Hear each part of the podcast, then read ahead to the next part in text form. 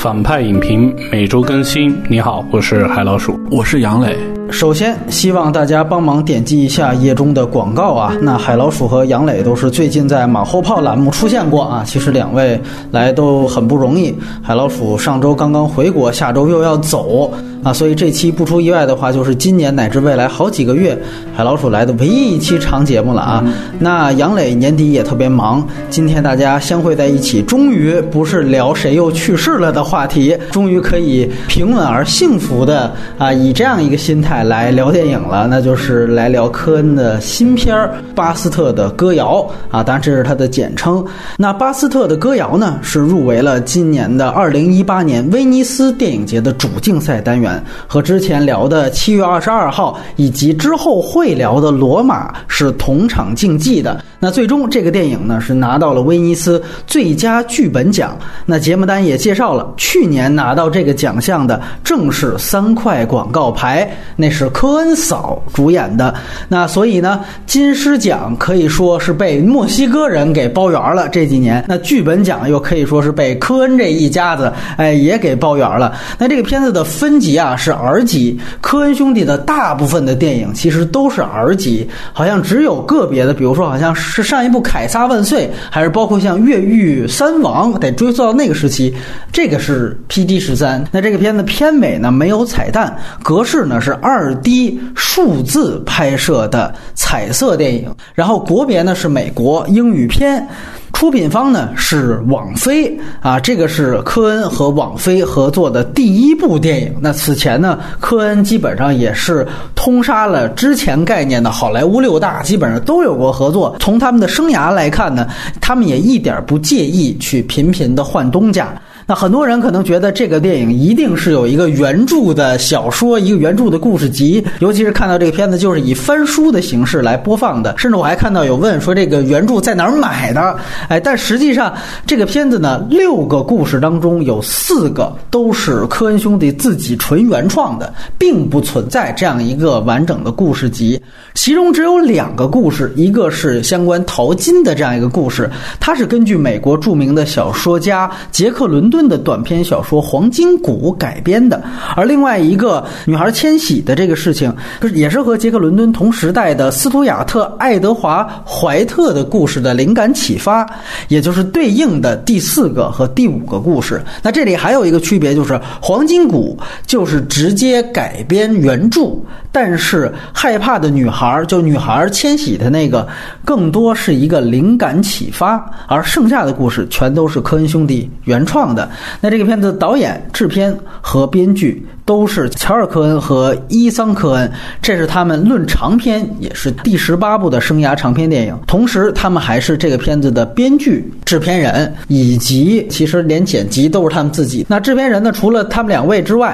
还有梅根·爱丽丝，甲骨文创始人的女儿，呃，也是一个富二代的女性制片人。之前我们在毕格罗的这个底特律那期以及 PTA 的时候都介绍过她。她跟这几位算是美国专门拍艺术片、文艺片的大导都有合作。她的公公司也算是这个片子的出品方之一啊。那么主演啊，咱们就按照这个短片来介绍。第一个短片当中的这个就是巴斯特本人，哎，这个的主演是蒂姆·布雷克尼尔森，他就是之前《越狱三王》里边那三王之一的演员。那第二个里面最熟悉的是富兰兰，詹姆斯·弗兰科啊，这应该是他第一次和科恩兄弟合作。第三个里面，哎，连姆尼森，《飓风营救》的这个主角，这里也是颠覆形象的演出。另外，残疾人的饰演者啊，叫做哈利·米尔林，他是凭借《哈利波特》出道的一位英国演员，他就是《哈利波特》在麻瓜世界里面老欺负他的那个表兄达利的饰演者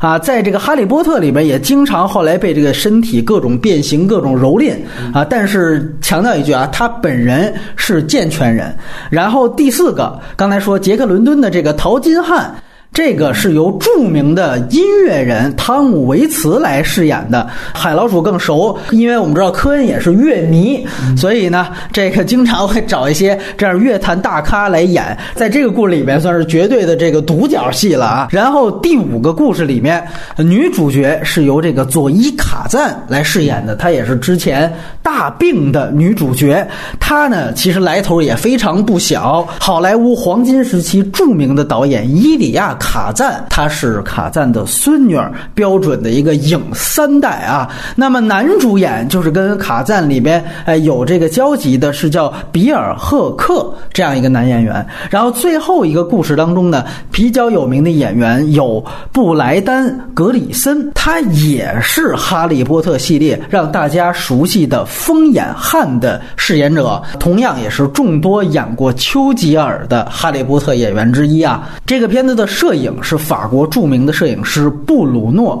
·德尔邦内尔，他之前只和科恩兄弟合作过一部《醉乡民谣》。那大家知道，科恩兄弟呢，从巴顿·芬克开始，更多的摄影师的合作伙伴是罗杰·狄金斯，但是可能是档期的原因，这个科恩和狄金斯的合作一直是断断续续的。当然了，德尔邦内尔这部的摄影师。之前的履历也非常棒，去年在摄影方面给人印象非常深刻，并且提名奥斯卡的《至暗时刻》就是由这位摄影师掌镜的。他曾经五次提名奥斯卡，但是目前还没有拿奖。那更早以前，《哈利波特》《混血王子》《漫长的婚约》还有。天使爱美丽的这三部呢，也都让他入围过奥斯卡啊。这么一看，今天科恩用的全都是哈利波特的班底，啊，这都是哈利波特。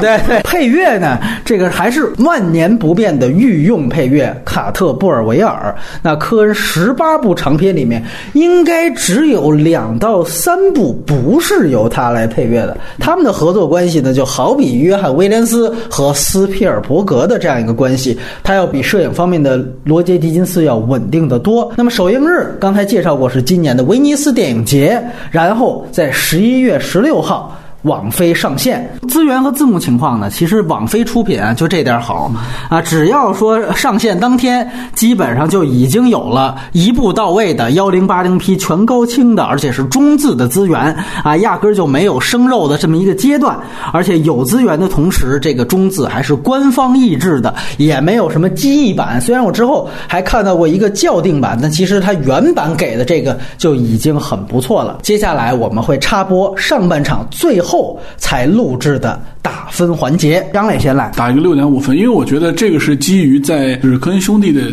作品序列里，我并不是不喜欢这个电影，其实我还是挺想。再看多看两遍的，嗯，但是我觉得他的作品训练是跟他的创作态度是有关系的。呃，虽然是六点五分，但是我还是推荐大家看这个电影，就是尤其是没有接触过科恩电影的人，或者说，哎，你之前其实可能听过《老无所依》，但是我没有看过这片儿，是啊，看过美剧的《冰雪暴》，对，哎，你或者是你喜欢这种短片叙事啊，那就我就想看个短片儿，然后我也别费个两个小时看那么长。我觉得你可以看这看看这个东西，哎，说看完之后，哎，你挺喜欢科恩电影的，然后你再去看一点他的长片之类的，大概是什么样子的东西啊？哎，挺好。哦，那我相反，我倒是不把它堆在科恩系列里面，堆在所有的电影中。那我给个还是给个七分吧。我推荐没看过科恩的片子的人来看，看的虽然是短片，但其实看的的时候比他看一些长片要吃力。嗯，啊，我在我看来，如果你看过《月后积分》啊，或者是《最佳民谣》，我觉得都比这个的观影过程是有舒适感的啊。然后，所以这个片子我反倒是觉得有迷影情节的人才可以。但不管是你想批评，或者是找你的知识共鸣点，啊。来看，我只能给六分啊！直接说推荐，我就特别推荐给之前只看过，那刚才跟杨磊说的一样，《老无所依》啊，《冰雪暴》，恨不得电影版都没看过的。那么最有名的科恩兄弟的电影或者 IP 的那样一批人，然后呢，他们很可能，比如说，如果尤其只看过《老无所依》，要是有人会觉得科恩因此门槛是不是就特别高啊？哎，是不是就特别不好进入啊？哎，让那批朋朋友你们来看。看这个，向你们保证，那这绝对是科恩门槛最低的一部电影。这个我跟海老师还有点不同意见。我觉得你甚至可以当减压喜剧去看吧，是吧？你看这个豆瓣都成了他科恩序列里边最高分的一个片子，你就能看出来，放松看没问题。而且各个故事，咱们直接说，现在不剧透也可以告诉大家，不太相关。你说我只有碎片时间，哎，你就碎片时间看。啊，也没问题，一个故事短的十五分钟也就完了，啊，包括说海老鼠，它就是分着看的，最最最便时间看的。还有人说，我就只能用电脑看啊，也没关系，因为上面介绍了，这就是网大呀。这个片子是全方位的低门槛儿、无门槛儿。当然，也正是因为这个原因，我的分数是有上限的。啊，这就没办法给特高。那在这环节，最后插一问题，刚才说了，这片子居然成了他豆瓣里边分数最高的一个电影，而且具有资源之后，这个片子实际上分数是越来越高的。刚刚开分是八点一、八点零，现在涨到八点四，啊，可能还会继续涨。你们俩凭借你们对于科恩的认知，你觉得为什么会有这样的现象？可能新影迷看的比较多吧。我也只能是这个解释了，要不然我觉得在跟看科恩的观众多的，或者是。看电影经验多的，我觉得不太可能 啊！我看了刷了几眼各种订阅的公号，好像都挺肯定的，那就我们的问题啊！哎，播完了打分环节，下面咱就剧透的来聊这个巴斯特歌谣，然后外延部分啊，咱们可以系统的回顾一下科恩兄弟往年的作品。那这期节目会分上下半场来播出，就像之前很多期重要的节目一样。以下就是剧透线。都先来聊聊优点吧。嗯，这样先说自己最喜欢哪个故事？最喜欢最后两个吧，应该一个是少女那个故事，还有是马车这个故事。明白。尤其是最后那个故事最有嚼头吧？我觉得你可能看完一遍之后，你会觉得就是，哎，是不是有点东西，有点内容，但是你又没搞懂是怎么回事？我觉得这是科恩的电影，就是给人的一个特殊的一个东西，就是它非常迷影化，就是你可以去反复的看里面，它会有一些东西和有一些内容给你。少女那个故事，因为我本身觉得就是西部的那个故事。是，其实应该是像那样，就是无论是之前的大队惊雷也好，还是怎么样，我都感觉就是那个风格和那个那个格调应该是那样，有游侠或者有牛仔。你觉得最后一个最有嚼头，有什么东西值得玩味的呢？他在人物关系上和设计上，你会感觉就是说，那两个人说赏金猎人或者赏金猎手，说那他们是在运送一个尸体，然后哎，那他们这些人所有人坐在马车上，他们是去干什么？嗯，然后包括最后那个店那个奇怪的地方的设计是干什么？嗯，就会让人想，就是说，他们是不是本身也是死人？或者是也是在一个就是通往自己就是说摆渡人，其实摆渡人那种感觉啊，而且主要就是。一开始这个故事开始的时候，告诉你就是这个车是不能停的。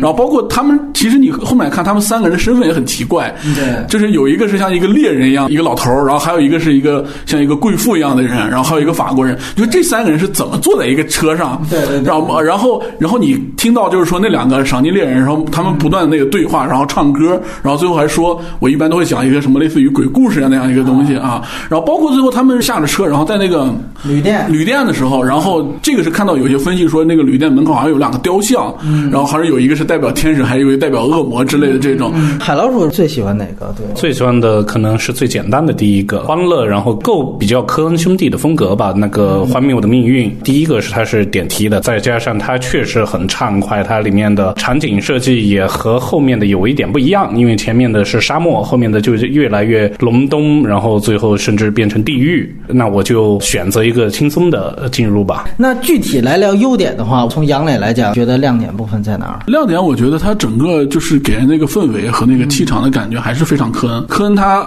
挺习惯于就是做一些就是情理之中、意料之外那种所谓的转变。第一个故事，然后本身就是他对那个反类型的那个主角的设计，就是你一开始说他是唱歌，然后唱歌本身他最后变成了一个杀手那个感觉的东西。其实我在看这个故事集的时候，其实给我一个特别印象深刻，我觉得特别像欧亨利的那个感觉的东西，就是就是他会有一些就是哎突然之间就有转。化，但是又是很合理那种感觉，嗯。嗯嗯嗯，所以又是欧亨利，又是杰克伦敦，反正就是世界短篇小说家荟萃。哎，我觉得这个也是因为它是短片的东西，所以给人的感觉就是它比较轻巧，让观众有那种期待感，就是它它可能会有一些不同的东西在里面。你你想想看，最后一个幽灵马车那个结构，你如果里边放一个妓女，那我还可以说这是杨之球，那就是莫泊桑的，对吧？中小学生课本那个影像化，以后搬这一片子可以。那再这样。咱们就呃挨着故事聊啊。那刚才你也提到了，就第一个故事，对，那我也来说说这个事情，我觉得挺有意意思。就是我觉得这六个故事有一个同样的气质，就还是科恩原来的这种反类型、反传统啊。这我们说第一个故事呢，就跟刚才哎这个海老鼠说的似的，他这个上来这样的一个熟悉的面孔，逃狱三王的这么一哥们儿，演的就是巴斯特本人，然后他直接就是对镜说话。大家可以想一想，他为什么故意让这个人本名的这个人第一个出场，然后还大量的跟大家直接跟观众去对镜讲述这些事情，然后包括还先来唱歌，等于算增加一个好感度，也是让你带入这个情境，就是因为它正是整个片名的这样一个同名角色，然后这个片名就叫巴斯特的歌谣，大家会想啊，这里面所有故事的，他是一个导游式的一个主角，他可能每一个故事他都会对镜来讲述一些，哎，给你这样的一个氛围，也足够的好感之后。第一个故事结尾就直接就被干死了。你要结合上这个片名的话，这个反类型的这个特征是非常非常明显的啊！你包括像这个第一个，我们说它这个里面的这个动作设计，我觉得它这片子很多的动作场面也确实不错。像第一个里面，大家都可能注意到，就是啊，室内这个就蹦跷跷板的这场戏，对吧？这个是一一个很快的一个设计，包括最后说展现巴斯特本人。他被爆头，嗯，他其实也不是说直接给一枪，他是先摘帽子，然后展现这个帽子上面是什么样的，然后先看见一个孔，然后这个先看见这个孔呢，它是没有血迹的。那没有血迹，其实告诉你啊，这其实是前额的子弹孔。啊，因为他这个打进去的时候没有血，然后再转帽子，然后发现后边还有一个孔是有血迹的孔，那这个可能就是后脑勺子弹飞出去的时候的孔。哎，你会发现这个就很细节，然后再通过转帽子这个时候，他就把这个喜剧感给突出出来。本来比较小，但其实他在细节上做的所有的喜剧点呀、反类型东西。都是比较强的啊！开宗明义的上来告诉你啊，巴斯特啊，结果巴斯特就死了。这个事情还是比较有意思的。来，杨磊接着说，第二个故事有没有让你觉得印象深刻？如果你要觉得有些故事没劲，这儿就直接过。弗兰科抢银行，哎，我就觉得这个就特没劲。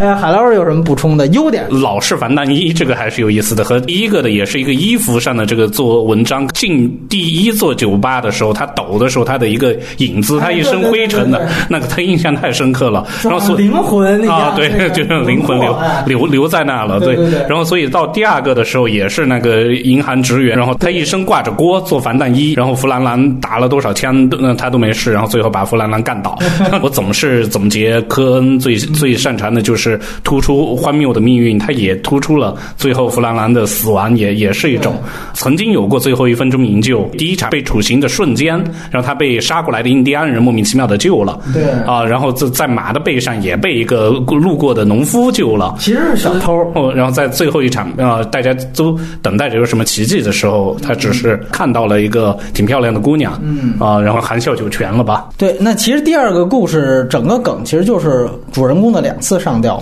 我记得我当时看预告片的时候，就他就把这一段放出来嘛。弗兰兰上吊的时候，旁边一个人在哭，哭成狗，他很轻蔑的说：“你第一次吧？”对，因为我们以后会回回顾。这个科恩的这个所有的以往作品，你会发现上吊是他几乎每两部电影就会出现的一个固定的元素。当然后来可能扩展到整个死刑、处刑，就他对这个事情算是一个他宇宙里边斯坦尼彩蛋的一个东西一样。就他很喜欢在电影当中去展现上吊，所以呢，就这个片子他其实就玩了一个说这一个人能不能在短暂的时间里面两次被上吊？那其实他用的其实就类似是一个呃，他原来在《缺席人》里面用过的这个事情。就是呃，开始他啊，明明是作恶了，抢银行了，结果没事儿，对吧？被救了。然后后来呢，是被一个偷牛的给甩锅了，然后等于呢，就因此就被处死了。对他用这样的一个呃反设计，然后来达到这个故事当中的一个荒诞性。前面一个电影就属于是这个啊，有锅保命的话，第二个电影就等于是被甩锅对砸中的这样的两两次的这个遭遇。海老鼠提。到的就是最后说看到一个美女，我就想到这个勇敢的心。最后，梅尔吉普森他其实就是反这种史诗结尾嘛，就是啊，在最后人群当中总会多看你一眼，是吧？看了也没什么用，直接就干死了。对，他其实要的还是这种，会是不是这个时候又会飞来一个什么东西 把他给救下？哎，对对对，包括呢，呃，这里边第二个电影也有一个动作设计，它中间有一个这个，就你刚才提到的，刚中了一枪，完了还要拔呢，又来了一枪，对，就这种设计，包括有一道那个抛物线，远的一个箭飞过去，以为是冲着弗兰兰去，哎，结果镜头一摇，发现后边的中枪了，对吧？这场戏的动作戏和第五个的动作戏，我们可以对比看，这个的动作戏典型是突出滑稽感，对，哎，要突出喜剧感，怎么好玩怎么来。你包括你记得后来他那个印第安人走了之后，其实印第安人也不是要救他，就是他想逗逗他，吓他，哎，吓他一下，不是吓那马吗？呃，然后包括那个马，他在马背上，那个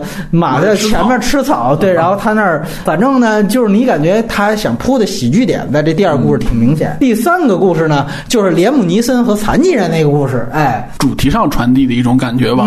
就是主题上的那种深沉和那种就是所谓的西部世界那种有点残酷和有点冷的那种感觉的东西。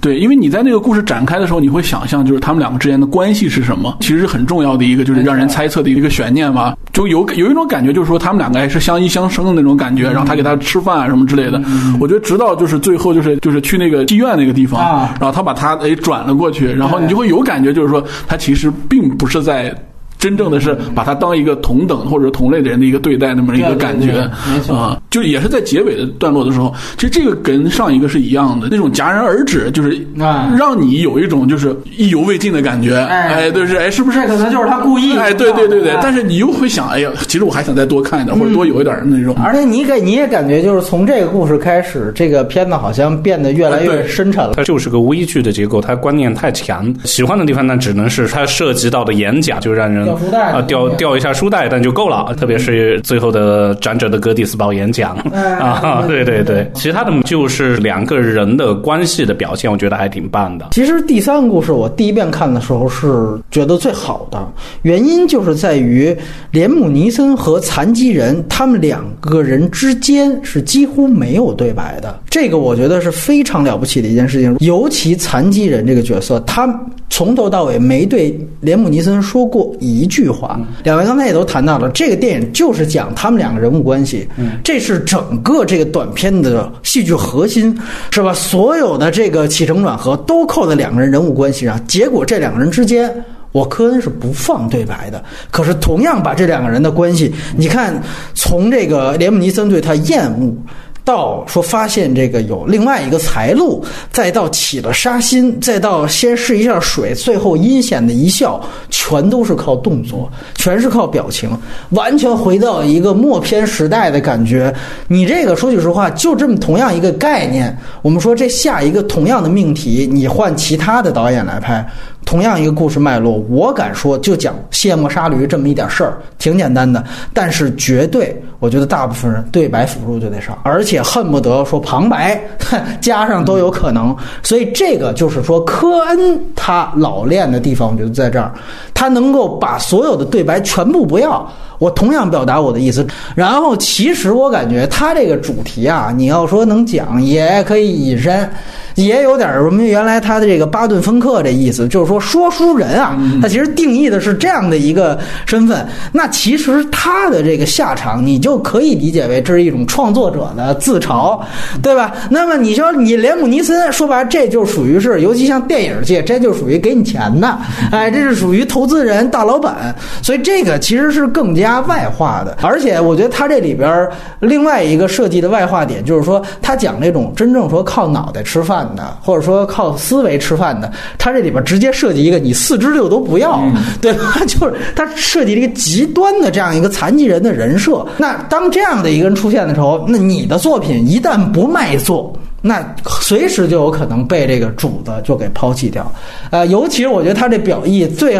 鲜明的一场戏，就是人机同框的，是吧？那场戏，纵然他给这个残疾人铺的这人设是他是满腹经纶的，对吧？他是从圣经到林肯，是吧？这个上下五千年，是吧？就是类似这种，他其实就是完全都可以讲，是一个我们说从艺术这个技艺标准来讲很合格的，哎，起码应该说这个对于中国相声界应该是不输曹云金的，哎，但是在这样的一个情况下，你越有文化。这就越没用，大家就是更愿意看鸡，是吧？这个我觉得就是非常鲜明了。那大家如果说代入一下，我觉得也别远，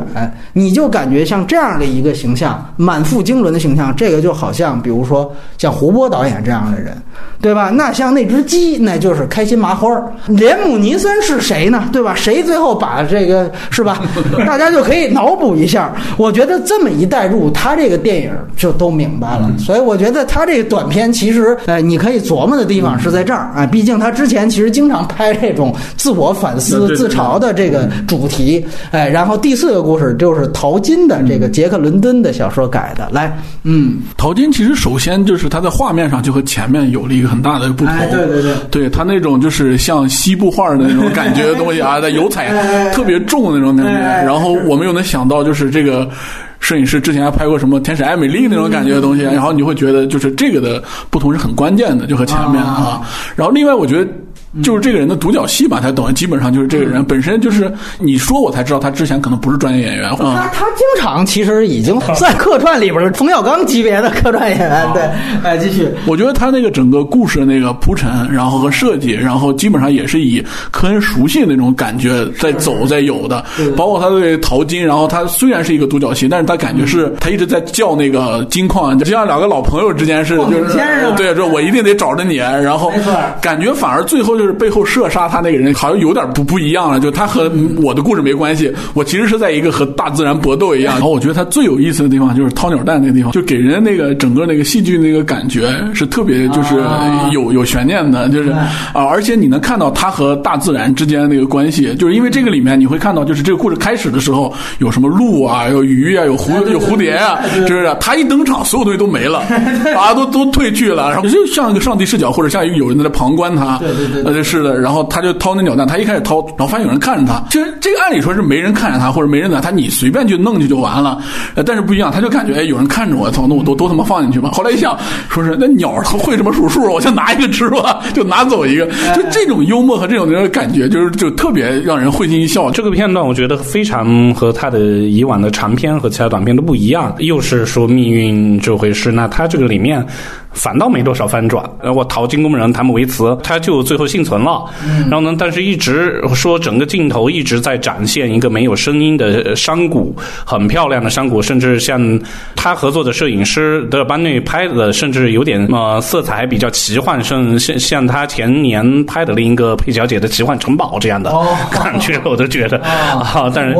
啊，对，环雀在后的这么一个角色，看完整个东西，我可以设想，那摄影机其实就像是环雀在后的。这么一个身份在这里在盯着啊！你挖出了金矿来，你跟山神先生对话了，那我接下来就是我的了。哎，那我再问你，你觉得汤姆维茨在这个戏当中演的？嗯，算好算坏呢？我觉得他某一次特别在所有电影里都没有存在感。我觉得我虽然我知道他演过贾木许的几乎所有片子，但你要说他演了谁，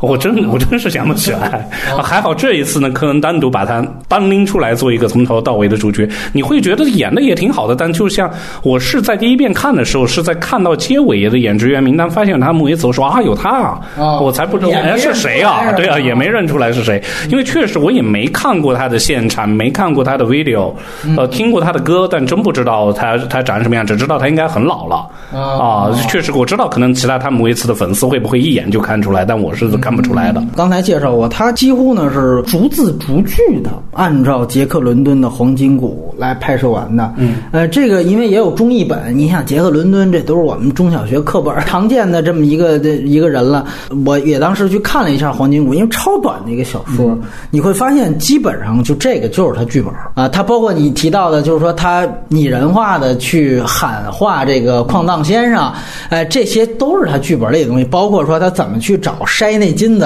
啊，呃，现在两颗了，待会儿五颗了，又变少了。他通过这个测量去找到这个金矿的位置，这些整个的细节的交代步骤，全都是杰克伦敦小说原来就有的。所以我说这个就是逐字翻拍的这样一个关系。唯一一个刚才我们提到的，就是说。不一样，或者他有自己家的东西，就是杨磊提到，就是掏鸟蛋这场戏。这场戏我觉得好好在哪儿？就是好在说他给等于是其实这个男主角，嗯，这个人物把他的性格给丰富上了。因为你短片嘛，你不能有太多这种展现。机会，我就通过这么一个细节，这我觉得是不错。另外呢，就是说，呃，咱们讲文本虽然是杰克伦敦的，但是整个的这个镜头的用法，你会发现，确实它在这个整个呃设计上是非常成系统的。这个整个的镜头调度是一个我们说一个闭环状态，特别对仗。咱们这么看，就是开始你会看它是一大远景，科罗拉多这块儿，然后它给到丛林，那出现歌声，这个时候这汤姆维茨老头儿唱着歌从丛林。林深处走出来，入画完了，开始他整个这么一套。结果呢，到最后其实镜头也是这样，他这个顺序也是同样的顺序，先开始切远景，当然这远景里边这个这个中间已经被挖了，然后给到丛林，这时候歌声同样响起，然后老头呢慢慢的走入丛林出画。等于这个，你看开头结尾，在这样的一个小的故事当中，它的镜头的用法实际上是形成闭环的，是对仗的。这我们就说它是遵循一个电影格式。如果说它的所有的这六个故事都可以叫寓言，那么说写成文字，它有一定的规范格式。那么科恩他在书写电影语法的时候啊，他其实也呈现了这样的小故事的讲法到底是怎么样，非常标准啊。包括我还想提另外一个，就是背后开枪的那场戏，那场戏呢，文本上也完全一样。啊，杰克伦敦就是那么描述的，一个字不差。但是呢，呃，最后他呈现一个细节非常棒，就是第一来你可以看出他开枪之后，那个后边开枪那人他手是抖的。嗯，你可以通过这一个细节，你可以知道这个人他是菜鸟。要不然他手不会抖。你想，你都背后开枪了，你还抖，那就证明你肯定是新来的啊。而另外一个细节，这第二遍看的时候，你才会发现，就是什么呢？他是开始在那儿坐下准备要等的。哎，因为我也怀疑这人死没死。然后你看他拿出了一支烟，在卷烟，卷完烟他开始抽。到这儿你都会觉得他肯定是要等这根烟全抽完。发现我等一根烟的时间，他要是还没缓过气来，那肯定他就完了，对吧？但是你会发现，这刚没抽没两口，他把烟头一扔，他就跳下去了。哎，发现果然是有埋伏。就这一个细节，你就知道他其实是一个很毛躁的、很急躁的这样的一个所谓的杀手。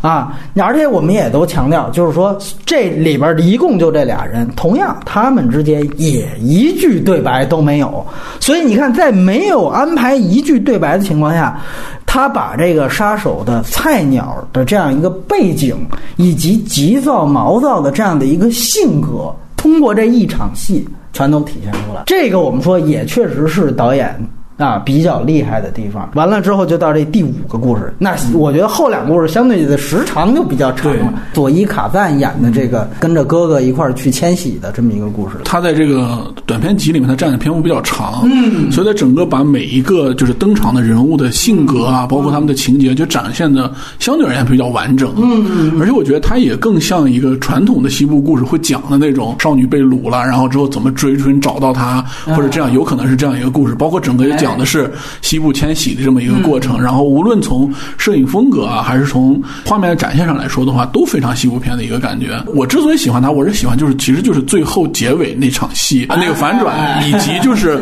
其实就是三个人，但是其实最后他想说的是那个稍微老一点那个牛仔的那个感觉。对，他在那一场戏里面就展现的非常淋漓尽致，而且在拍的那个印第安人，他就两次那个冲击，在冲击过程中，然后他的那个应对和反应，没错，然后。以及他在一开始要跟那个女孩说清楚，就是说你要来了之后，有可能会遭遇什么什么危险，然后你一定要打死自己啊，这样之类的，我觉得都特别好。就是我是非常喜欢这种类型的这种西部片给人的感觉。然后包括最后结尾那里，这个反转，最后他杀死了那个像酋长一样那个人，就大家会想，就说 OK，他这个危机是已经度过去了，啊，就没没有问题。但是反反而是那有一个落马的人，好像有一个他使了一个就是什么鹞子翻身那样一个技能啊，他重新出来，他又一一一斧头把那个老。牛仔打倒了，啊割头皮嘛，没想到那个又一个反转 然后老牛仔上来之后，叭又一枪把他打死，感觉这个故事已经跟英雄结救尾，然后类似于这样一个。团圆式的结局，到最后看见，哎，那个狗在那一直叫，然后你就说哎。你可能有问题，对。然后最后看见就是说，然后你这样的话，你在想，其实这个女孩在之前整个一切过程中，她展现也不是那么一个精明女孩的那种感觉，哎随时随地可能都会犯一些错误或者怎么样，你会为你就会想，就是说，哎呀，她这么做其实又符合这个角色，她在那一刻的那个反应，她可能这确实不是那么精明的一个女孩，不精明的女孩在电影中往往都被涉及到命最最硬最长的嘛。对。所以这个是这个也是歌反嘛。这个片段是整个片子中最长的，超三十分钟。然后整个片子后来我也看过，他确实也是科恩兄弟拍的最辛苦的一个，也是服老了吧。说在年轻时拍这么个故事一点问题都没有，然后现在是挺吃力的，相当于要组建这么一个马队，确实挺不容易。然后是在这场戏是在那个就是说内布拉斯加的大草原上哦、拍的，也一切都是大景别。然后特别是也有这么一个他擅长讲述的前面几个故事都持之以恒的啊人物关系的交代，就是女孩怎么去应对解决一个矛盾，就是哥哥死了之后对于拖车的人的这个工资的支付问题。嗯，然后你发现哎哥哥的钱也跟跟跟着哥哥被埋掉了，这个挺喜剧的。然后最后那年轻的牛仔自告奋奋勇上来解决问题，然后还很羞涩的，像是一种挺古典的爱情，嗯，就要不要在一起，就把你的这个财务财务危机度过掉。所以我就觉得这个整个过程都是只有十九世纪才会会有的这么一些东西吧。嗯在这么啊、狂野的西部，然后有这么细腻的牛仔，嗯，这些东西都特别好。我最喜欢的故事是这个故事，第五个故事。我觉得它一来是反类型感最强，二来我觉得它表意最具体。刚才。杨磊提到一个词，说觉得这女孩是不太精明的女孩，其实她就是一个三个男人杀死这个女孩的过程。她的哥哥把他带上了这一条所谓不归路的，所以他哥哥是占一部分责任。然后呢，向他求婚的这个牛仔最大的一个错误是要杀狗，他没杀狗，他把狗放了。嗯，那他把狗放了呢，你也不让他归队，所以这里边就形成一个问题，致使到最后印第安人来的时候，他自己在那儿单独的斗，对对斗狗，再加上那老牛仔，老牛仔呢是告诉他，就是最后说你得自杀。我觉得并不是说这个电影是吐槽男权倾轧，它其实最大的表达是在于佐伊卡赞演的这个女主角，她就是一个随波逐流的人。这个角色当然她没超越她的时代，那个时代女性可能很多都是这个样子的，就是男人说什么她就听什么，真的是实实在在的听话。就一个细节，大家可以表现，就是最后她那枪里是有两颗子弹的，最后她不是一个围剿的状态。那个老牛仔跟她说说，如果你看不行了，你就自杀。那意思是说，比如八个人打我一个，都会把我们俩要圈了，你这两颗，咱俩一人一颗。那最后是一 v 一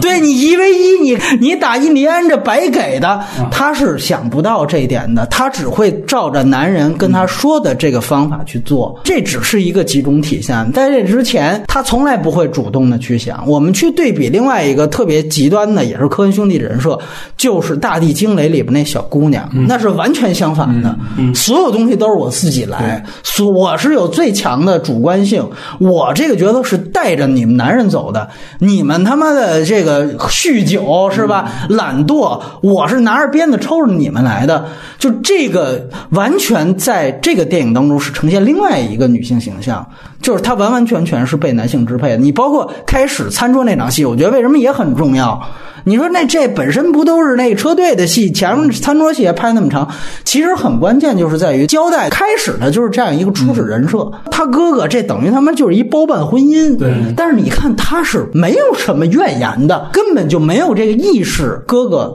在倾压他，在榨取他的剩余价值，在剥削他。可是当他哥哥一死，你看他后边所有对话场全都在吐槽他哥哥。嗯，哎，我不是说我哥哥不好，嘎嘎 说一堆，我操，每一场都是，而且科恩是真是不厌其烦的。呃那个在打戏之前，尤其我第二遍、第三遍在看的时候，我就发现你这个对话戏设置有点太多了。但是他，我觉得他这目的就是每一场对话戏都在吐槽他哥哥，你就他其实就是铺这人设嘛，他就想，其实这个女孩儿她自己都没有意识到。她潜意识对她哥哥的这种对她的压榨，使他是使她有多么的反感，可是她就是没有这个意识，这可能就是一种无知，不是一种不精明，她其实是一种愚昧。然后再加上你看，男的向她求婚，她就同意。可是，如果她真的喜欢这个男的，按说现在我们说现在的这观点，那早就应该已经有所表示了，对吧？可是他。不是这样，全部都是等着别人来，对，全都是一种接受，而且你也可能感觉这种接受，他可能就想着，反正呃，那个我哥哥死了，他那合伙人我也见不着了，对吧？那我嫁谁不是嫁，也未必是一个，就是说这儿展现的是一爱情故事，我不觉得他这是一爱情故事，就是从说白了是一农村妇女，就是这么一个想法，所以他所表达的这个女性的悲剧，其实在我看来是一种怒其不争，感觉它的冲击力。是他其实这个故事是最具体的，也是确确实花的时间最长，所以他的表达能更清楚一些。哎，这个我觉得是一点。第二点就是我们说他这个反类型的感觉也是最强的。这二位刚才都提到，就是说前面故意他引导出一个哎英雄救美，完了一见钟情这样一模式，他故意往往类型片上引，然后呢就突然反转。他这个迷惑性更大的还不在爱情这点是在哪儿呢？就是他故意放大了那个哥哥死之后的这么一个债务事件。嗯，就是好多人可能你给我讲这么一一见钟情爱情故事，我压根儿不信。可是当我把这个债务问题放这儿，然后你看也是三个回合的对话戏去铺这场戏。大家就真的会去跟着想，哎，那这债务怎么解决的？因为大家别忘了，这男女关系，他们俩能建立起来有求婚这一事，也是因为债务问题需要去具体面对这么一个问题而生成的。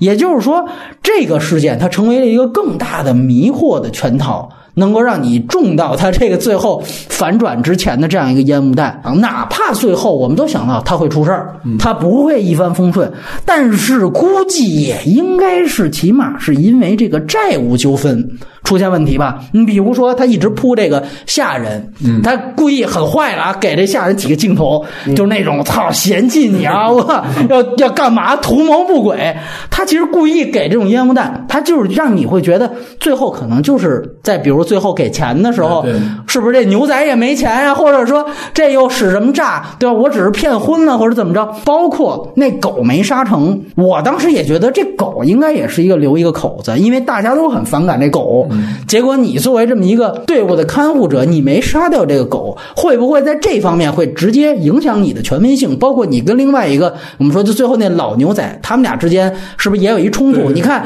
因为说求婚的时候，那人都不搭理他了，甚至你觉得还有另外一个就是脑补的可能，就是哥哥是得了病嘛？前面还故意死地无银的说，我这绝对不是传染病，但是你会发现后面那他那狗老叫。就我当时就会想，这狗会不会有传染病？你最后没杀狗，会不会整个最后这个啊事件会因为这你没杀狗，所以引起来这么这个霍乱嘛？它其实是。结果后来发现，我操！后科一看，你们家都上当了。我操！我就给你突然来一年人，然后我这就最后把女主角搞死。我们哪怕会想最后是一悲剧，你也不会想到这悲剧是这么一个方向。对这个，我觉得就是他从过程到结果，确实全都是反类型。说白了，他的片子啊，很多人就是拍给影迷看，就能骗住你。所以这个我觉得是比较有意思的。呃，甚至我还有另外一个细思极恐的一个事儿，就是老。的牛仔跟这个新的牛仔，他之间最后其实有点矛盾的。按照江湖的这个概念，就是说他其实最后想归隐了，想隐退了。但是我们说，这如果在这武侠片里边，你想隐退可不是那么容易的。操，我得给你搞点事儿。所以我当时就是自然带着咱们说东方武侠这一套，你就去想，就是那老牛仔故意跟这个这女的说说，哎，你就最后两颗子弹，你就把自个儿崩了，你会觉得这是不是也是一种算准了的？一盘大棋，我最终目的是不想让我这同伙呃，就是脱队，对吧？因为其实你看他同伙那块有前面一个细节也是挺自私的，就说啊，你看你经验那么丰富了，我觉得这个队伍啊，你一个人带，你带着这么一个铺垫去想，你也感觉，因为他之前我觉得一直都在暗中观察，发现这女主角估计这个智商啊各方面的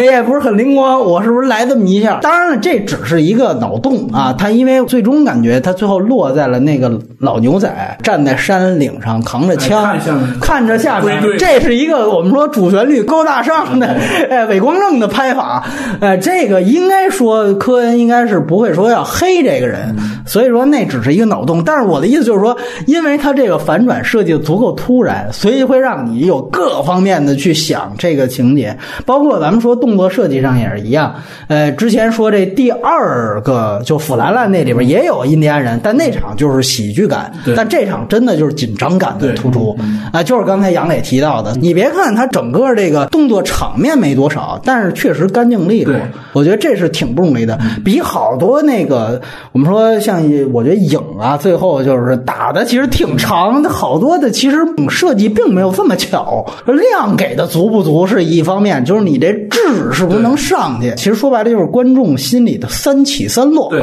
你得说最后得抖三个跟头，翻翻三分儿这个东西确实这一个故事全给到了。最后一个故事，哎，来聊聊，嗯，刚才开始的时候也讲到了，最后一个故事，其实我觉得他是想给整个这个短片有一个归宿式的东西。稍微开始的时候，那三个人在那聊天的时候，其实有点烦人。哎呃，对，就叨逼叨啊，对，而且聊的是不着边际，就是几乎是自己在自己聊自己的事儿，啊，就说哎，我以前在山里面，但是我也经常出来啊，我出来怎么样？然后明显的就两个人就特别烦他，你就看到赏金猎手，其实他们算是这个故事里面算是点睛的那个两笔，就是后面第二个人开始唱歌啊然后你就会觉得，哎，是不是有了变化之类的？然后这个过程中你会想，就是他包括他站起来，他去看那个马车夫，就说，哎，这个马车要停啊，他说这个马车是不能停的。包括整个窗外那个。光线的变化，它一开始是可能是明亮的，然后慢慢慢慢变成了暗色，然后变成那个蓝色的那个感觉。这里面它还有那个就是让你揪心那个成分，贵妇的啊，他还差点哎喘不上来气，不行了又啊，整个那个人唱歌把它平复下来，然后。最后核心是归到了一开始唱歌那个，就那个小胡子的那个猎人上，他就说：“哎，其实我是什么样一个身份的人？灵魂说哎，对我是那什么，哎，你们得小心点啊，是之类的。然后就我一开始会习惯讲一个什么故事，讲到这儿的时候，人们慢慢就觉得就是说，哎，这个故事有着它本身应该有层次的那个感觉。然后包括那个对面坐那三个人，他就是说，哎，我操，这感觉真不对了。包括他们进到旅店，然后那个旅店上去之后，那个光影，就那两个人扛着尸体，然后上一个就是圣光一样，它就往上走。然后最后也以这样一个主题结尾，就是凡是这样的电影里面，好像他似乎都会讲到生死的问题。回想第一个故事开始的时候，巴斯特吧，对但他生着小翅膀，然后弹起来就是，好，那个歌词最后就是说我在上天呢，我等着你们，最后都去了，就是这种感觉。连什么那个第五故事的女孩对对，你们都来了。哎，有意思，来来来来来，啊、对，这一个第七封印的故事嗯啊，一个死神赶马车摆渡人，他就简述成一个叫英国人，一个叫爱尔兰人，就是分别是这两个灵魂摆渡人。然后他第一首歌唱的歌歌词里面呢，还是关于英国和爱尔兰之间的一个小岛马恩岛上的一个女人。对最后确实是很烦，特别是第一个，但这就是我们的现实中啊，你想在火车上，有人就是讲跟你毫无关系的事情啊、就是旁边的那个。对我个人觉得这个故事单独看的这个意思好像没有其他的那么大。我个人觉得它就是最后形成一个定场压轴这样一个作用，就是说它整个脉络确实是从啊我们说最欢快、最喜庆、最闹腾，到最后最感觉诡异、最沉重。所以我觉得它更多是一个在位置上的一个功能作用。然后另外一个就是它很表象化的这个光线的变化，开始是夕阳啊，到最后实际上是一个完全暗下来。然后它其实，在人物的身上也完成了一个就是由暖色调到冷色调的一个转换。那你也可以注意到这个，包括每一次反打的时候，尤其是其中一个人，他穿了一个是身上带纽扣的衣服嘛，你可以注意到他那个每一次阳光的光线，随着逐渐暗下去，太阳落山，光线的那个呃位置是一点一点在变的，然后到最后完全变成冷色调。就整个这场戏电影，就是你感觉它的风格化的气质是非常强的，它就显然不再是一个，尤其像第四个故事一样，它就是属于完全是在一个现实当中场景，那完全就像一个澎湃的，包括那个光也不是自然光，那肯定就是故意强化的打出来的那种人造光源。那这样，我们交换意见来聊问题呢，就不分着一二三四五六了，就是整体上大家觉得不满足或者遗憾在哪儿？来。呃，杨磊先聊了。就是可能真的是跟每个短片和短片有关系。嗯，就是你会觉得，就是这个短片看起来没有那么想象中的像要的那个东西啊。其实最简单的其实就是连姆尼森那个，或者是那个第二个第二个弗兰兰这个感觉的东西，就并没有达到你想象的那种效果啊。当然，就是回头看的话，可能还会有很多东西。但是你看的时候，你会觉得就是说，哎，它可以给我更多。可能相对而言，因为我比较喜欢长的那两个，所以可能会感觉就是说我还是想看他们长篇的故。事给人呈现那种感觉吧。他们两个人拍这样东西是基于，就是说我就是想，因为这是和奈飞结合的嘛。对对对。就奈飞它本身就是一个就是这放大新流媒体的东西啊。你是想玩票呢，你还是说你是想就是我是有创作的这种欲望和冲动的？你会让人有这样的想法。对。而且他们两个又是那种就是拍起来会容易特别飞的人。说白了就是说，如果今天下午让他俩坐在这，他俩可能想出来无数个这样的短片的小故事。对对对。然后，那你把它怎么结合，或者怎么基于此联系在一起拍这样一个故事？嗯，你会觉得就是说，哎，有点不过瘾，哪个都挺好，哪个都喜欢，但是你要放在他的作品序列里面，呀，可能都不是那么的吸引，让人觉得就是说，哎，特别拍手称赞，就这种感觉啊。海拉鲁怎么看问题？一个呢，就是说这么多的反反复复的重复的对话有没有必要啊？确实，他是为了刚才波米也说到了嘛，强调了人的性格，也强调了，也突出了这个事的可能进一步突出了荒谬性。那这个东西都是要你在二刷、三刷，或者是你呃非常想有欲望去看下去的情况下才能做到。尤其是在第三个叫这个片段叫什么饭票吧，应该是叫啊对啊对，连姆尼森连姆尼森这一个的时候。我就觉得确实这些掉书袋的东西反反复复，它虽然它经过了不同的做了算术，它在每一个片段，然后它在每次演讲，它在它在剪，它在不同的剪。啊，对，然后呢，但是我还是觉得呃让人很烦啊这些东西。然后再一个呢，它是把它啊假设成了一本一本书，让大家去想这个原著，然后就是就会让人想这本带有插画的这本的书，就希望它每一个故事，至少我我希望它每一个故事它有个。呃，巧妙的过渡，对，呃，怎么就就接上了？发现它的处理其实，当然也挺规格化的。就是一这本书的每一个段落的结束，这本书的结尾几行字，对，然后呢，就翻到一个下一个故事的插插画开始，然后在一句最最亮的一一句一句话，京剧啊，对，然后老老老牛仔万指山下，对，不知道该跟他的老伙计说什么，对，对对对对，所以就特别希望他他出现这么一个特别漂亮的过渡，然后没有。他这些东西扩展成长篇的可能性，我觉得都没有。特别是第五、第六个，我觉得把它加起来能成一个老无所依吗？我觉得也不太可能。但是它有这么一个潜质，但它始终不是老无所依。本身就是创作难度太低。总结两位也是我自己的想法，就是其实对于科恩来讲，没有烂啊，只有难易程度。就跟说我们看，比如中国跳水队吧，啊，都很牛逼，对吧？这技术上就都已经没得说了。那我们说就看内部比的话。你先看他哪套动作更难，是不是？就跟说以前科恩那都能跳三周半，是不是？你现在你也就弄个一周半，那你这个相对分就低一些，因为是和网飞合作。感觉他好像也是试水居多啊，这个呃玩票居多这么一个心态。刚才海老鼠说的这个，我是也觉得是最大的一个问题，就是他每一个故事都是独立的，你不说是没有任何联系，甚至他都没有任何太多的互动。就你像你刚才说说最后那个什么巴斯特，最后招呼大家都去天堂了，他其实还没有漫威的这个单部电影的这个所有的长片之间的联系更紧密呢。就这。这个我们说拼盘电影，它还真的就是拼盘。我们这里也在回忆说一句，很多人都觉得说拼盘电影最近几年最好的就是《荒蛮故事》，哎，觉得说你看那也没什么互动啊。对，但是我这里就补一句，就是后来那个导演他也承认，他说其实《荒蛮故事》正是他几个长篇的剧本。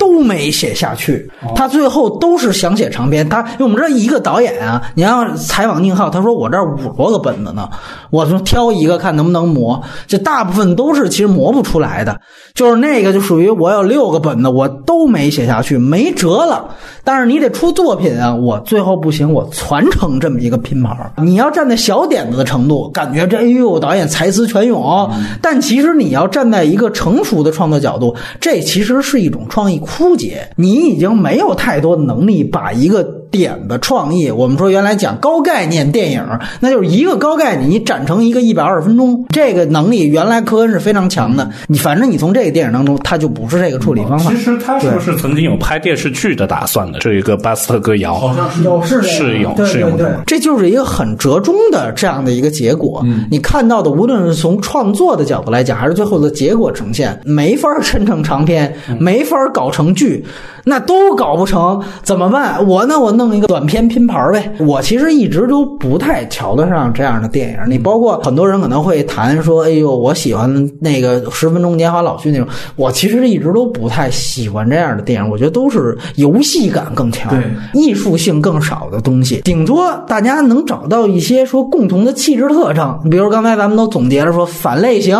反套路，对吧？那我说这整个科恩从他血迷宫开始，他就都是这个风格，这也不能已经说为他这个拼盘儿这个事情，呃，多么洗白了。另外一个事儿呢，我就觉得科恩从前你是玩叙事起家的呀，玩叙事起家导演里边，我们想看到你这几个故事里边，哪怕有一些共同的互动，这我们都没看见，确实觉得我是觉得比较失望的。我我不怀疑导演能力，也怀疑导演的用心程度，就跟杨磊刚才说的一样，创作难度低。这个我觉得大家也必须得承认啊！就这么说，我们十二月聊的名导那多了去了，那可谓是导演界的全明星阵容。那要这么去比，科恩这个显然是不太行的。他觉得网大他瞧不上，人家阿方索卡隆也是跟网飞合作，但是他就真的把这个当做一个，因为现在网大这边吸引他们有红利，就是你创作绝对自由，给你的自由比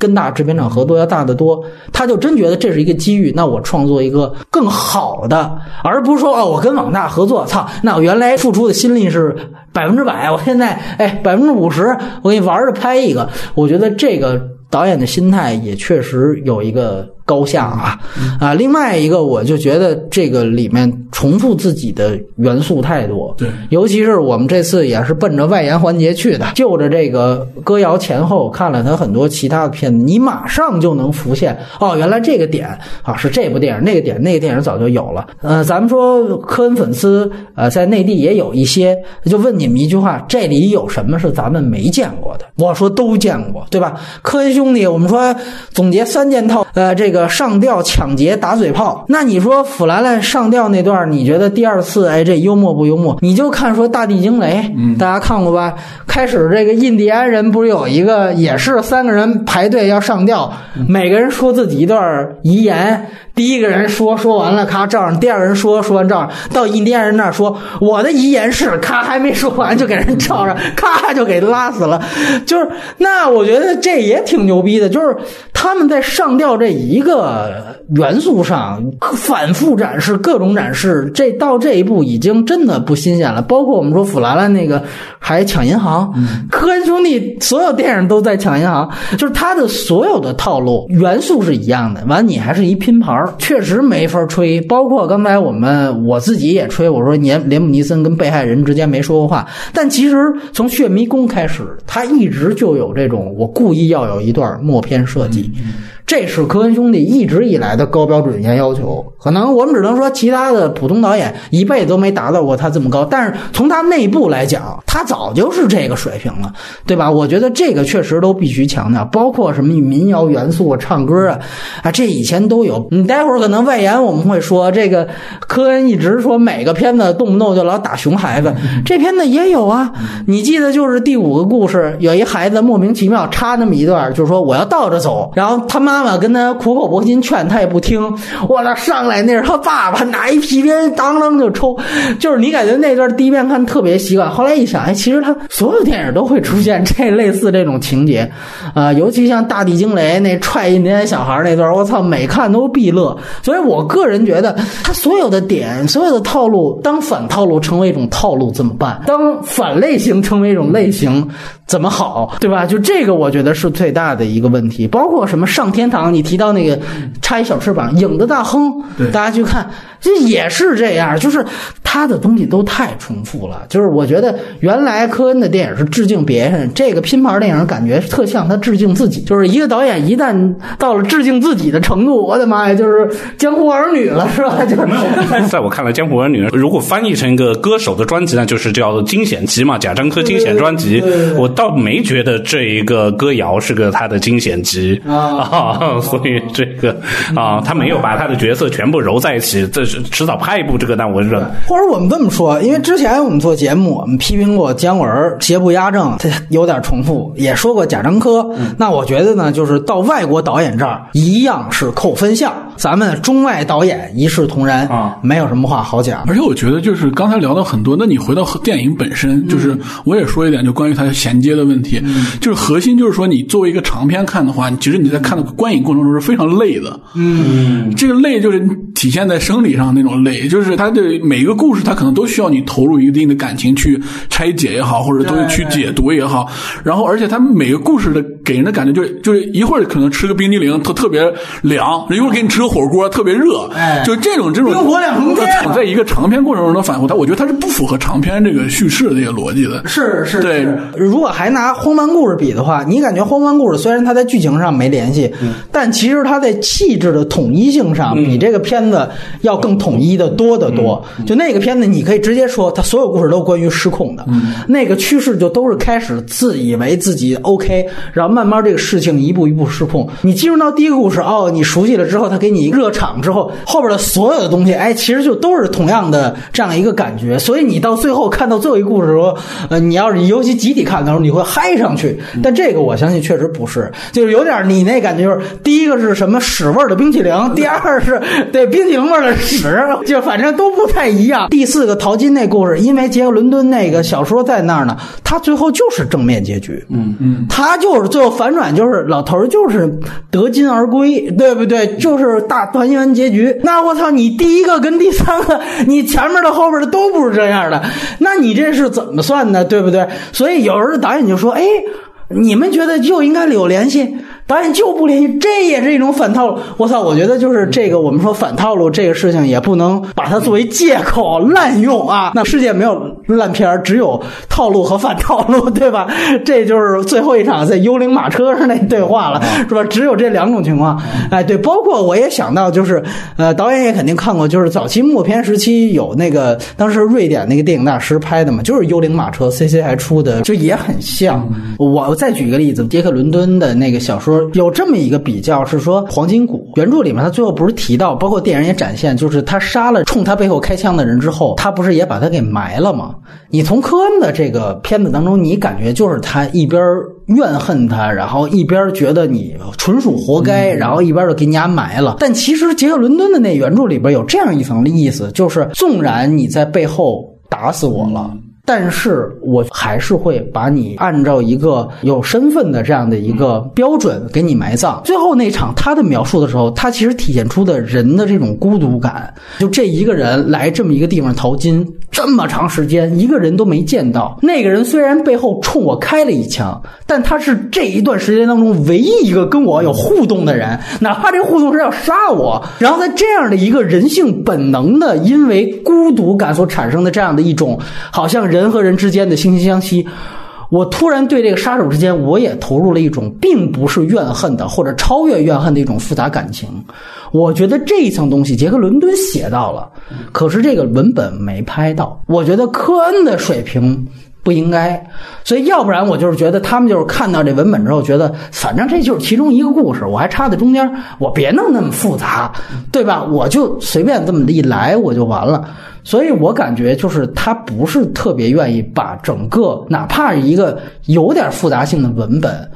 给它深入化处理的这样的一个创作态度。因为很多我们说有时候跟原著没法比，是我操，原著《战争与和平》那么厚，你你说怎么让人事无巨细电影拍？这确实难为人家。但是黄金谷的那个小说真的是跟那个我们说燃烧改的那个村上的那个烧仓房一样，它是非常短的东西。你如果说拍成长片啊，你刚才提到说能不能改成长片？我觉得这个东西好好变成长片。片也许可以说。当然，我觉得从套路上来讲，其实原来关于淘金的长篇也很多。我们知道，原来那个约翰休斯顿拍过最厉害的是《碧血金沙》，对对吧？完那是他爸爸演的。完了之后，包括像苏联那边卡拉托佐夫拍过《未寄出的信》，这些其实都是关于在淘金这样一个说白了就是极大趋利，我就是奔着这个满眼黄金，那我操，就是拜金主义至上的这么一批人，然后陷入到一个类似于太平洋大逃杀的这么一路西法效应当中。完了之后，一旦说出现一点纠纷，然后咱们就开始火并。这是一个半个多世纪前就已经拍尽了的东西。所以再看淘金这故事，这是他们二十多岁就写出来的本子，你可见就是，哎呀，现在。没料了，咱们把库存拿出来清一下库存，是吧？就跟说在年底，你经常能看见什么《狗十三》一样，好多那好几年前的片儿都拿出来放。那为什么就我清一下库存，是吧？要是今年这号不用白不用，我操，赶紧拿出来弄。你就感觉是有一点对付这种东西。所以我也说，刚才咱们夸了那么多，但是这个片子不满足，也必须该说的还得说。对你，包括我再提一句，就是这里还得吐槽，就是刚才杨磊提到的。还是淘金那故事，你提到的时候他整个这个风景的这个镜头很漂亮。其实这个东西咱们讲不就是明信片式的空镜头吗？它就是透着数字摄影机的那种数字质感，啊，有点无聊。你知道，尤其是那些大的空镜头，看的时候就有点像当你走进苏宁国美的那个电视机卖场的时候，它那个电视里边放的那种大自然突出它电视色彩丰富的那种广告片一样。哎呦，非常锐，广告片感，它是完全你前面大量的堆砌这种空镜头，都是这样质感的，真是没啥意思。提到猫头鹰那点，我觉得文本咱们肯定的，但是说就猫头鹰那一个特写给的，大家去找那个索尼给他那个布拉维亚那一个系列的电视机，就拍过试机的那个 宣传片，他就是拍猫头鹰啊，因为那眼睛嘛完全一样，就是我甚至我要不是说看着这。这是科恩，我甚至都怀疑这是不是他们直接拿了别人素材买的。就这个随便一个拍广告的。拿这剧本，拿这分镜，他也能拍成这样。说句实话，这还是处处透着科恩对于网大的怠慢。嗯啊，还是说他不像卡隆，他真的觉得这是一个创作自由的机会。你包括说第五个迁徙的那场戏，整个大远景的车队镜头，就是按照我们说原来西部开拓史，那也是一拼盘电影。对，我觉得他其实整个的整个创作的思路，估计都是按照西部开拓史来的。那得也是好多导演。有约翰福特一块弄了那么一个西部开拓史，然后那个是早期非常牛逼，他用那种环木，就是弧形银幕啊，那也是后来就灭绝了。拍这种幕的时候，当时导演就选取都是大远景。然后拍那种车队，你西进运动嘛，我操，迁徙嘛，那可不就拍这个嘛？然后直接就当风景就呈现了。你说白了，科恩现在都不用怎么想构图什么的，咱就直接照那个就经典的来就完了。拼盘也是照那来，完了镜头也照。所以我个人觉得，就还是有一个限度吧。包括我不知道大家看最后一个那个幽灵马车那个。那段有没有让你们想到？我觉得他中间嘴炮打的特别频繁的时候，触动方式有点让我感觉像八恶人，是是是吧？就是中间那八恶人，你记得有一段也后来也打起来了，我操！就我觉得，那你要说这个嘴炮啊，拼嘴炮，我觉得还是他妈八个人那段更牛逼。你别忘那里边有一那巨出彩那老太太，我操，那跟后其他那男人是一巨大的反差。完之后，他也是当时拿了奥斯卡那个表演奖提名嘛。那我觉得就是你单论这两段比，确实八个人那段绝对更出彩。就是他各方面，我们说这又把他这几个四五六又拿出来说，我觉得都是有遗憾和不。足的地方。那么在外延环节呢，完全就是围绕着科恩，我们说十七部的前作的长篇很有意思。科恩的创作阶段，他们在前期啊，这个科恩兄弟是分着署名的啊。在前期的时候，一般是哥哥乔尔·科恩署名导演，乔尔·科恩就是娶了科恩嫂的那位。然后呢，伊桑·科恩弟弟他一般会属制片人。然后两个人呢。无论怎么署名，他们都会联合署名编剧，这个是一个特点。然后在早期的大部分的情况下，由于导演署给了乔尔·科恩，所以在编剧的时候一般会把伊桑·科恩放在前面。但是也有特例啊，这也不是说完全每一步都按照规律来，是大部分。大概是进入到本世纪前后，他们俩就开始一起署名导演了。那也就是，所以后来你会看到老无所依奥斯卡的时候，导演奖当时就给两个奖杯，因为毕竟两个人就都署名了，所以当时造成了说两个人上台三次的这样的一个盛况啊！不仅是导演、制片人、编剧。他们也会参与剪辑，而且这个更有意思，他们会用化名来参与剪辑。这个化名呢，是他们起了一个特别怪咖的名字。你去查这个名字，他是一个不存在的人。嗯，这个也暴露了他们非常大的恶搞的心理。他们经常会搞一些这样的事情啊。后来听说是好像触怒了什么剪辑师工会啊，不怎么着。而且他们取剪辑那个化名不是两个，是一个，就那一个人就代表了他们俩的。合体，对，你知道原来看那个大卫柯南伯格拍那个什么两个兄弟分不开，然后最后造成一种奇情的关系，我就一直在脑补科恩兄弟他们两个的这个创作关系确实是相当紧密的。兄弟导演很多，但是这科恩兄弟觉得是最值得琢磨的，或者最值得深扒的一对兄弟组合。然后我们先说说大家最喜欢的电影吧，然后每一个人说一部呢，大家都跟着先一起聊聊。排前三的话，这样。海老鼠，要不然你先来。我的前三啊，老无所依，第一名啊，第一，嗯，然后那个最佳民谣，嗯，第二，然后第三，月后积分。哦，啊，那老无所依，你来聊聊呗。老无所依，我直接可以把它推崇为进入二十一世纪最认同的奥斯卡最佳影片。啊啊，老无所依整个造成的氛围和它的最后的。这种都不叫开放式的，就没给个结局的这种，让我看得很爽。我看《天天三人行》非常少，尤其他们三个人，徐子东啊，呃，窦文涛，还有应该是梁文道，他们他们他们聊了《老无所依》，可能是针对一个中国社会的老老人问题。一开始，对，一开始扯扯的是老有所为，然后 对，然后最后就最后就扯到老无所依的这种冷酷感，特别是那个贾维尔巴登扮的这个杀手的这个形象，我觉得是这些年最棒的一个杀手的形象。后后来我有一次去到了这个酒店，它是在新墨西哥叫拉斯维加斯的一个地方，不是那个拉斯维加斯，是新墨西哥的一个小镇。它有一家酒店，然后我就是开关灯那场戏，对吧？对，是开关灯。对，因为我我想起来，它那个楼道上都放着，然后整个氛围就完完全让我拉回到这个电影。住了没有啊？没住啊，只是路过，然后发现上面都挂着，当时应该是布莱尔夫人也住过，然后整个剧组伍迪哈里森当时住哪个房间，他他都是过他都挂着的，然后贾维尔巴登住哪？这个好无聊的一个小镇嘛，你知道美国的这种所谓的小镇都是由两家加油站、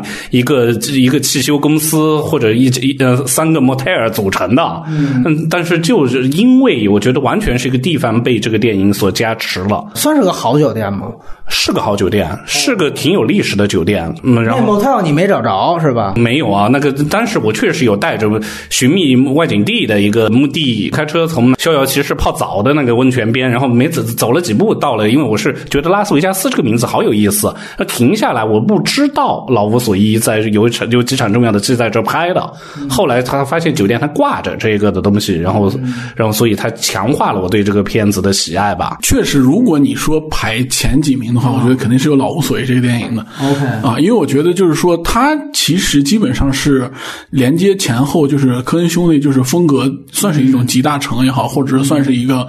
呃，就是比较丰满的一个作品。因为我觉得有时候科恩他就像我们刚才聊短片的时候，他会有一些很飞的东西，嗯啊，他会有跑跑偏，或者说他有很强烈的喜剧元素的东西，对啊，但是在这个电影里面，他收的很紧。嗯啊，它有一个很完整的一个叙事的一个环，然后包括整个这三个人物之间的这个角力啊，包括这种角角斗，包括我很喜欢，也我也很喜欢那个贾维尔巴登那个，就是那个反派。其实这反派也在这个就是科恩兄弟的电影里面也会常见，就是这种沉默不语，然后这种冷面杀手，但是他们他又有一个很独特的一个世界观，然后会看这些一切这些东西，而且我觉得。就是你说从就是剧作上方面来讲也是这样，就是说你说这个电影的主角是谁，然后包括你是从哪个视角来切入看这个故事的，它都会有不同的一个给你呈现的一面，尤其在这三个人里面。然后摄影角度来讲，其实我觉得他也是罗杰·狄尼斯开场那一场戏，就先是就是像就是猎人一样去射那个鹿那个感觉那个狩猎那个戏，其实你能看到你是从一个猎手变成了一个猎物，对。啊，整个在这个过程中的一个转变。其实它结尾的时候很经典的那场戏，他们好像当时提出来过很多种拍摄方案，嗯，啊，很多种拍摄方案，就不是以老头在那絮絮叨叨结束的，也是一老头在絮絮叨叨，但是他说下一个镜头他转到就是说贾维尔巴登演那个杀手下了车，然后提着那个冲击瓶那个东西过来了，但是他和他妻子并没有发现他过来，然后甚至他们还想过一个拍摄方案是，就是因为这个是有原著的嘛，嗯，是最后那个说话那个人不是他自己，是那个原著作者。哦，那原著作者来站出来说这番话，对你其实科恩他脑子里中有无数种就是诠释这个场景的方法。哎，他在拍《老无所依》之前，他自始至终他用了一种就是可能比较封闭的呃封闭的那种稳妥的那种方式，然后哎反而让他成了一个可能大众接受度最高。其实这个片子我们在去年的《猎凶风河谷》那期啊，在外延环节聊过，我觉得大家也可以去听一听。我是这次是这么觉得，《老无所依》如果你串起科恩兄弟他所有电影的这个他的宗教观来讲的话，你会感觉其实没有任何角色可以在科恩的剧本里面假扮上帝，哪怕是蘑菇头，哪怕是贾维尔巴登，我其实作者也要代表。上帝来搞你一下，所以你提到刚才那个补充的那个他们假想的另外一个结局，那个其实是更明白的一个表意，就是如果我们让旁白直接是原著作者，这个其实就更明白，因为我们知道所有的创作都是创作者在假扮上帝，也就是说在这样一个故事当中，真正的创作者才是上帝。所以这个片子其实就是一个关键词，就是掌握命运嘛。嗯，傻逼的人是自己的命运都被别人掌控，就像你刚才提到的狩猎那场戏，那都是猎物。然后像乔治布罗林这样的人，他其实是开始以为自己能掌握自己的命运，还能够操作别人呢。但是后来发现，他其实也是命运被别人掌控的人。而牛逼的人不仅是能掌握自己，还能掌控别人的命。比如。蘑菇头，他就一直在用硬币去控制，这个其实就是一种假扮上帝，就是一种假扮上帝的冒犯。所以你记得最后他车祸前面那一场戏，就是他最后一次又在乔治·布罗林的妻子家里边嘛，假扮上帝又给人家掷硬币来着，出来就被撞了。所以这一点我觉得是你能结合上所有他电影当中这科恩兄弟的人设，你会想到的一点。然后除了勒死的时候他会照鞋的这个划痕，那简直成为所有混剪都会用的一个镜头。之外，后来像乔什·布罗林和哈维尔·巴登、海老鼠去的那个酒店，他最后开关灯的那场戏也确实是非常牛逼，那是每看都觉得相当棒的。我们记得罗曼蒂克的导演程耳啊，他在他更早以前的那个《边境风云》里面，其实也致敬了一把这个。当然，他不是抄袭，因为他把具体的那个开关灯的桥段给改了，他是故意放双鞋，那是程耳里面的。但是啊，动作逻辑不同，可是你能看到老索伊这一幕对他们的影。影响那这样，杨磊，你的三家是什么？我反而更喜欢缺席的人，因为我本身是以喜欢黑色电影的那种感觉啊。然后因为它是黑白片，我也喜欢那种就是相对紧的那种叙事风格。说到这个，其实缺席人也是一个命运左右这个角色的一个对关键的性的一个呈现方式吧。就是这个人他治罪的那个原因，并不是他杀死的那个像奸夫一样的那个角色。刚才说到那个上帝角色，其实在这个缺席人里面也有，其实是那个律师，因为他。那个法庭要辩驳嘛，明明他已经犯错了，但是说你不行，哇，你的命运是掌握在我手里的，对吧？你不能认错啊，你不能低头，你不能认罪啊！就是我们要有一套，我们能，我们能把你救回来。最后就是几乎都把他拯救回来，但是因为没钱，就是总之也是非常科恩的一种反转的这种方式，因为没钱，这一切所有都没了。这个感觉就非常好玩，而且一开始的时候，如果我联系柯南，他是少有主角其实是沉默不语，但是他反复是在用对白和内心独白，然后再讲述这个故事。刚才聊到江湖人就说。十分享受这个电影里面也有飞碟，嗯，对啊啊，当然我理解是一个趣味式的东西，因为他肩负那个妻子，他又过来跟他说，其实他不是被杀死的，他可能是被外星人给弄走了。他那个黑白，然后他弄了一个黑纱，哎，对，那段其实挺恐怖的，超级恐怖。然后那个镜头其实特别牛，他一开门，突然啪就给那个人的脸，没错，然后你会觉得那种不寒鬼，哎，对，不寒而栗的那种感觉。这类型的电影就是你黑色电影，它有一个案件破案这个过程，而它又是一种反类型，它在解构这个案件。我也非常喜欢，就是斯嘉丽·约翰逊年轻时候演这个角色，主角他上了年纪之后，其实他还有点喜欢这个女的。对对对但是他的那个一本正经那个感觉，他就用了一种方式，哎，我给你找个音乐老师，我把你好好培养成才。结果到了那个音乐老师那之后，音乐老师就说他弹的太烂了，对，根本说不行。然后包括里面也嘲讽了，就是说他最后还不如当一个打字员，就是也是一个写东西的一个人。哎，在类型里面，反类型的我是比较喜欢这个类型的。这个我只能跳过了，这个我是没看过的。这是科恩唯一一部黑白片儿，也是除了《巴斯特歌谣》之外，豆瓣儿他第二高分的科恩的电影，八点三分啊！你看这第二高分才八点三啊！你看咱们药神这个，呃，很有意思。这个其实也是科恩的一个典型的，我们说就是原谅套餐系列的这种整个剧情结构啊，包括原谅啊、出轨呀、所有剧情结构都沿用之前的《血迷宫》和《冰雪暴》。我个人倒是觉得，其实从文本的创作难度，其实它在文本上是有点重复的，但是它这个胶片的黑白质感，这次是非常棒的。其实他们之前的一部《越狱三王》已经开始尝试使用数字中间片了，但这次因为拍黑白，他们也没有用。这一部也是罗杰·狄金斯的摄影，确实非常出色。我觉得印象最深的一场戏是最后电影那场戏，整个场景全白。对，啊，然后那是极具风格化的，只剩下一个椅子。因为前面它其实大部分的场景都是黑色场景，到那最后一幕其实是会晃到观众的。你当只有黑白灰三种颜色的时候，这种黑白对比会给你一个非常大的视觉冲击力。最后无论是放的位置还是最后的视觉效果都非常棒。包括大家想，为什么这个电影它找比利·鲍勃·松顿这样一个演员，之前没有合作过，之后也没有合作过。其实找他也是看中他特别有棱角的这个脸型外观，你不觉得吗？就他这个长相就特别大卫像的那种，就他的五官，包括他的整个这个脸型是极具棱角。所以我们说看黑白的时候是看光线，看打光，尤其这里面就出现大量的剪影效果，那种明暗对照的时候，你说这个人他的这个脸型特别突出，层次感就能凸显出来。所以这个电影是完全以黑白的视觉效果为中心的这样的一个选角方向。当然，我们反过来说，我觉得是不是他在真正文本贴合度上有点离这个角色远？我实际上是要打一个问号的。你比如说，他其实我们讲这个人也是一个挺怂包的角色。说白了，老板都绿了你了，你也都知道了，他也都不敢怎么样的这么一个人，而且在事业上其实也是非常失败的，智商、做生意的头脑都非常差。可以和他对比的就是《冰雪暴》里边的那个窝囊废的形象，那个废物典型的形象太形象了。比利·鲍勃·松顿，你感觉这我操一型男，他和他这人设。还是为了黑白效果。然后你刚才其实提到，他整个这个戏剧核心或者他的荒诞点，就是说这个男主角他其实杀人的这个事儿，他没有被判刑，反倒最后他因为他没杀的一个人被冤枉了，却最后判了他死刑。这样的一个荒诞概念，其实是沿用自英国原来非常有名的一零片场喜剧的代表作《人心与冠冕》，主角就是《星球大战正传》的这个亚历克·吉尼斯，欧比旺的饰演者。我们都知道科。科恩是非常非常喜欢一零喜剧的，后面还直接翻拍过，我们待会儿会去提及。所以我个人觉得这个电影在整个的核心概念，因为我们知道早期就是影迷的特点，它跟昆汀是一样的。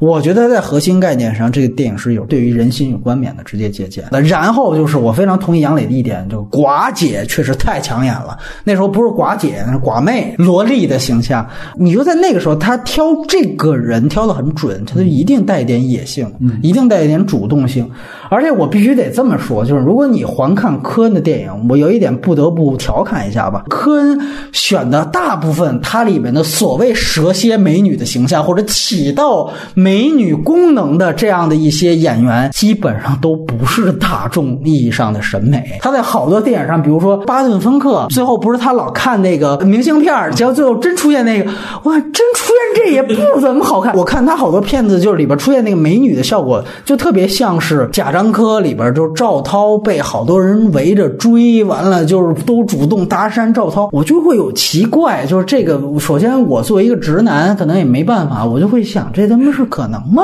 不至于吧？就是我会这样想，对。但是缺席的人，寡姐，嗯，特殊。选的好，这个终于达到了一个我们说大众意义上审美上绝对的美女。所以这片子很有意思，从比利·鲍勃·丰顿到寡姐，你发现这片子真的是俊男靓女的组合。后面可能还有的就是那个真情假爱了，当然那个不是完全是这个套路。而且你刚才提到就是寡姐那条线，一个老男人说白中年危机，希望在小萝莉身上，我也不是要上你，我就是有一种哎如父如夫的那种感觉。我操，还得拿下劲儿，所以我给你找一个钢琴教师，结果远赴那个城市，结果被当众羞辱。后面醉乡民谣那个最后的那个面试的梗，就是放大了这条线嘛。而且我觉得牛逼的一点就是，那个老师告诉他说，寡姐她的上限未来也就是当个打字员，说她的最大的优势就是手指灵活。然后他说，手指灵活难道不是优点？说手指灵活当打字员最合适了。你不适合弹钢琴吗？真他妈狠！他回想说，没关系，他他妈的是伪专业，只要你热爱艺术，我仍然可以继续支持你。我操，就寡姐来了一段，我操，说，哎，其实我是为了你，我才弹了，我知道喜你，我才弹。哎，我。我我其实未来不想干这个。他说：“那你未来想干什么？”说：“我想当个兽医。” 我操，那边兽医是什么鬼？完了之后直接就来一口交戏，就那场戏对于人物最后绝望是有一个巨大推动效果，因为他对他妻子其实早就已经不太抱希望了。就整个他对于萝莉最后这点幻灭，我觉得是挺狠的。刚才说到，其实主角这个人物其实挺像就《冰雪暴》里面那个窝囊废男主角的啊。换到了其实缺席的人，就是你听名字上面，其实本身他就是要说这个男人的，但是他用的硬朗的或者很艺术化的那种打官方式，他把这个人塑造的。看起来的很伟岸，但是他其实是一个，对他其实是一个很冠冕堂皇的一个人。刚才说到他最后其实升华，他本人一方面是寡姐这条线，另一方面其实造成他最后死亡还有一个就是他前面投资要做干洗那个那个人，其实就因为这两个人，再简单就是因为。事业爱情，对这两个人导致了这个自己觉得哎，我我特别别云淡风轻啊，我就是一个什么理发师，我就愿意爱干我这行，但心里内心巨丰富，你知道吗？一稍微来点诱惑就不行了。表面上维持着工作和家庭，他们都很好，哎，我没事啊，我一切很 OK。就那天就来一个胖子，然后秃头说，哎，你给我一万块钱啊，然后我这你做我股东，然后我们就立马能够干一个事业，很明啊，他就立马就去了，特别荒唐。最后正好是因为这两件事情导致了他。的死亡，你要说到这个主人公上面的话，我觉得，哎，他还有点升华和不同的点，很有意思。这是缺席的人，呃，然后这样，我们呢就从头捋吧。第一步呢是《血迷宫》啊，这个大家也都非常熟悉，咱们的国师张艺谋，哎，在零九年把它给翻拍成了《三枪拍案惊奇》。哎，这个在说之前呢，先插一个花絮，